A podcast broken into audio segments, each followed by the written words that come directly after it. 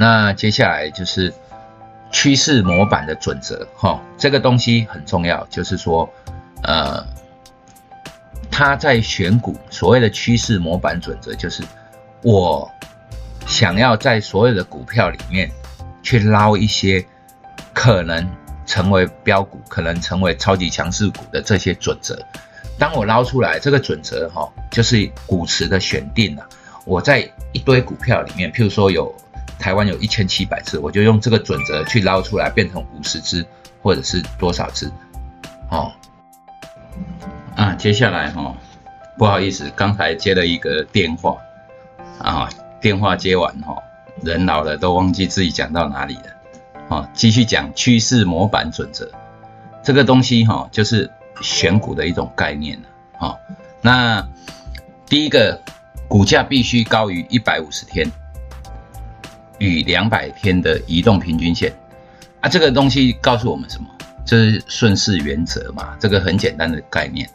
那第二个，一百五十天平均在两百天移动平均线的上方，这东西哈，就是为什么一百五十天跟两百天呢？好，差这么近，各位有没有想过？它最主要概念哈。其实就是它的差异最大的差在哪里？这一百五十天跟两百天最大差异就在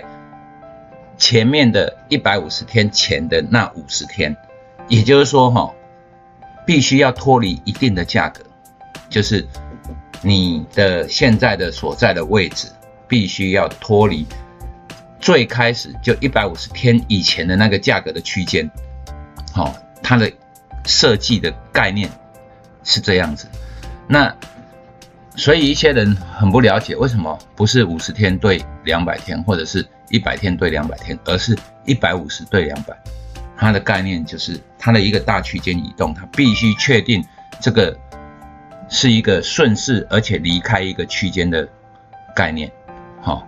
那第三个两百天移动平均线的趋势向上至少要满一个月。就是说，你不能是一个哦底部盘很久，然后有可能破底的东西。那最好呢，你要站在两百天的移动平均线上。其实两百天的移动平均线啊，哈，向上表示说什么？表示说你这个价格哈已经突破了两百天之前用扣底的概念来算，突破两百天之前的一个高点。那他说最好在四五个月以上，啊，这个东西哈，概念很简单呐，就是他必须要把所有的东西确定它是一个顺势，这个势呢必须是上涨的，而不是下跌的，哦，他宁可买在高点，也不能是一个买在有可能往下跌的地方，好，那第四个五十天的移动平均线，好，大概就是季线，必须。在一百五十天跟两百天移动平均线的上方，各位有没有发现这个其实就是一种多头排列啊？多头排列哈，用概动能的解释啊哈，就是短期大于中期，中期又大于长期啊。只是它一百五十天和两百天这种概念会让人家比较呃 confuse，就是感觉怪怪的。哦，那第五，当前价格至少要较五十二周以来的平均低价高出二十五帕，这个东西就是一百五十天跟两百天移动平均线，好，一百五十必须超过两百的概念，就是一年前的平均价格，好是在相对的低点，也就是说它整个价格的区间呢是往上移动的。好，必须要确认这一点。那目前价格至少落在五十二周高点的百分之二十五，这个概念是什么呢？就是说，哈，你要成为一个标股，就要不断的创新高；你要成为超级强势股，就上面价格啊，哈，必须要不断的突破。那你如果离得太远，突破得了吗？不一定突破得了。所以。你必须在高档盘整，这个概念就是你要在高档盘整，哦，你的价格收缩的区间呢，必须是在一个高档，你才有可能突破嘛，往上突破。所以五十二周其实就是一年了，哦，一年大概就是两百五十个交易日，那你必须在两百五十个交易日偏高的地方，那不要说哦，在两百五十个交易日哦中一半以下那个东西哦，就算你往上突破，力道也快没有了，所以必须在高档去。做 VCP 这种概念，那接下来目前价格至少落在二十五周高点的百分之二十五，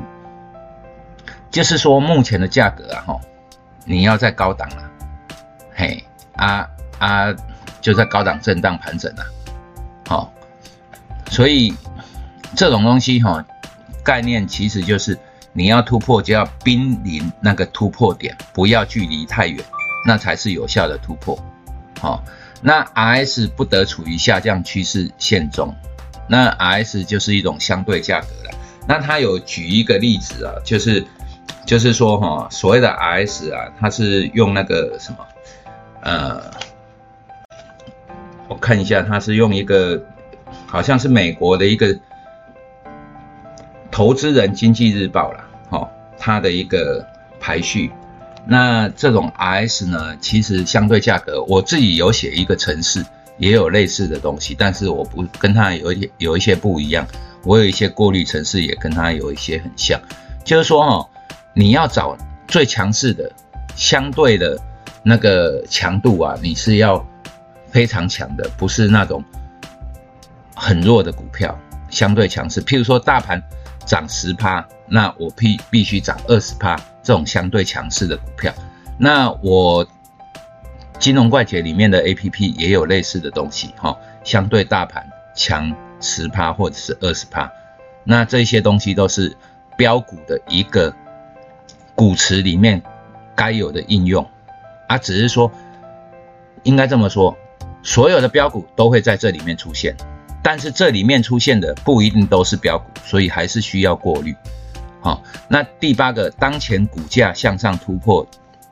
底部时，必须位在五十天移动平均线上。就是说，哈，我们当行情发动的时候，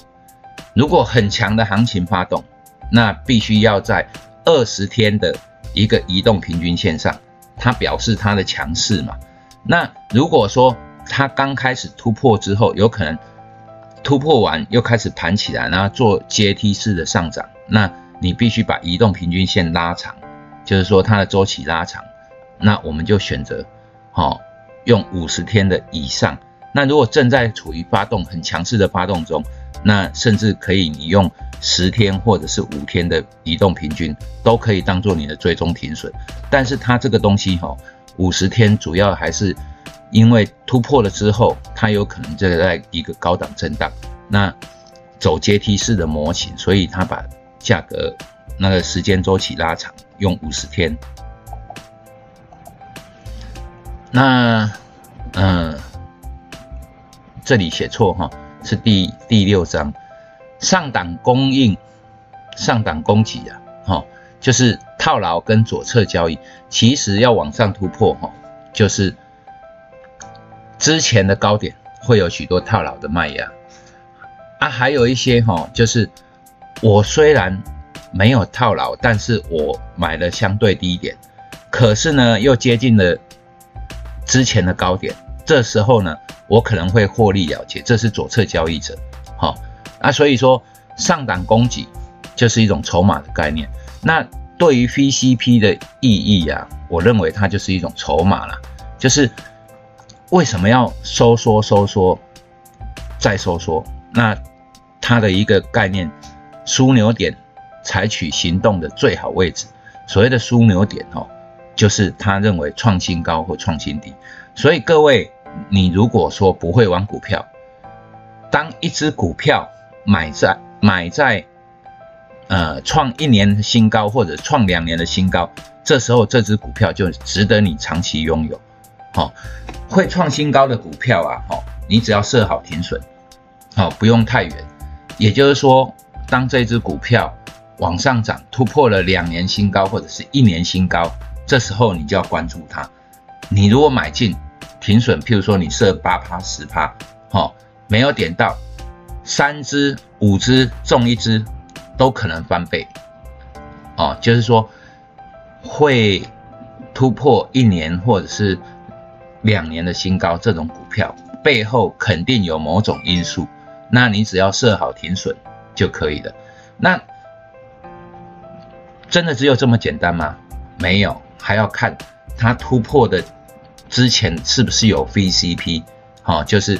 有没有价格收缩。另外哈，在枢纽点的前方有没有成交量萎缩？也就是说，当它在创新高之前有没有成交量萎缩？其实我的我们的金融怪姐的 APP 里面有一个所谓的量能激增，就是这种概念，就是。之前它是一个收缩的，那突然间往上了爆发性的走势，然后量能激增，这个东西哈是一个标股的一个最基本的架构。但是呢，量能激增是不是都会成为标股？也不对哦，量能激增只是它的必要条件之一。好，所以。只要是标股，都会有这种现象，量能激增的现象。但是量能激增不一定都会形成为标股。那各位可以去验证一下，所有大幅上涨的股票是不是都有这种概念？那你可以选择我们好那个 A P P 里面的量能激增来做一个选股的一个参考。就是说，当 A P P 有量能激增的时候。那你就可以列入你的参考的一个股票池里面，那你去追踪它，它有可能形成一个大幅上涨的一个波段，那个超级绩效股，好，那今天大概就是讲这样了，因为原本我我今天是想把它全部讲完，但是因为最近实在是太忙了，所以呃，A P P 不不是 A P P 那个。P，呃，PowerPoint 也只有做到这里的哦。那谢谢各位的收听，那我们下礼拜见。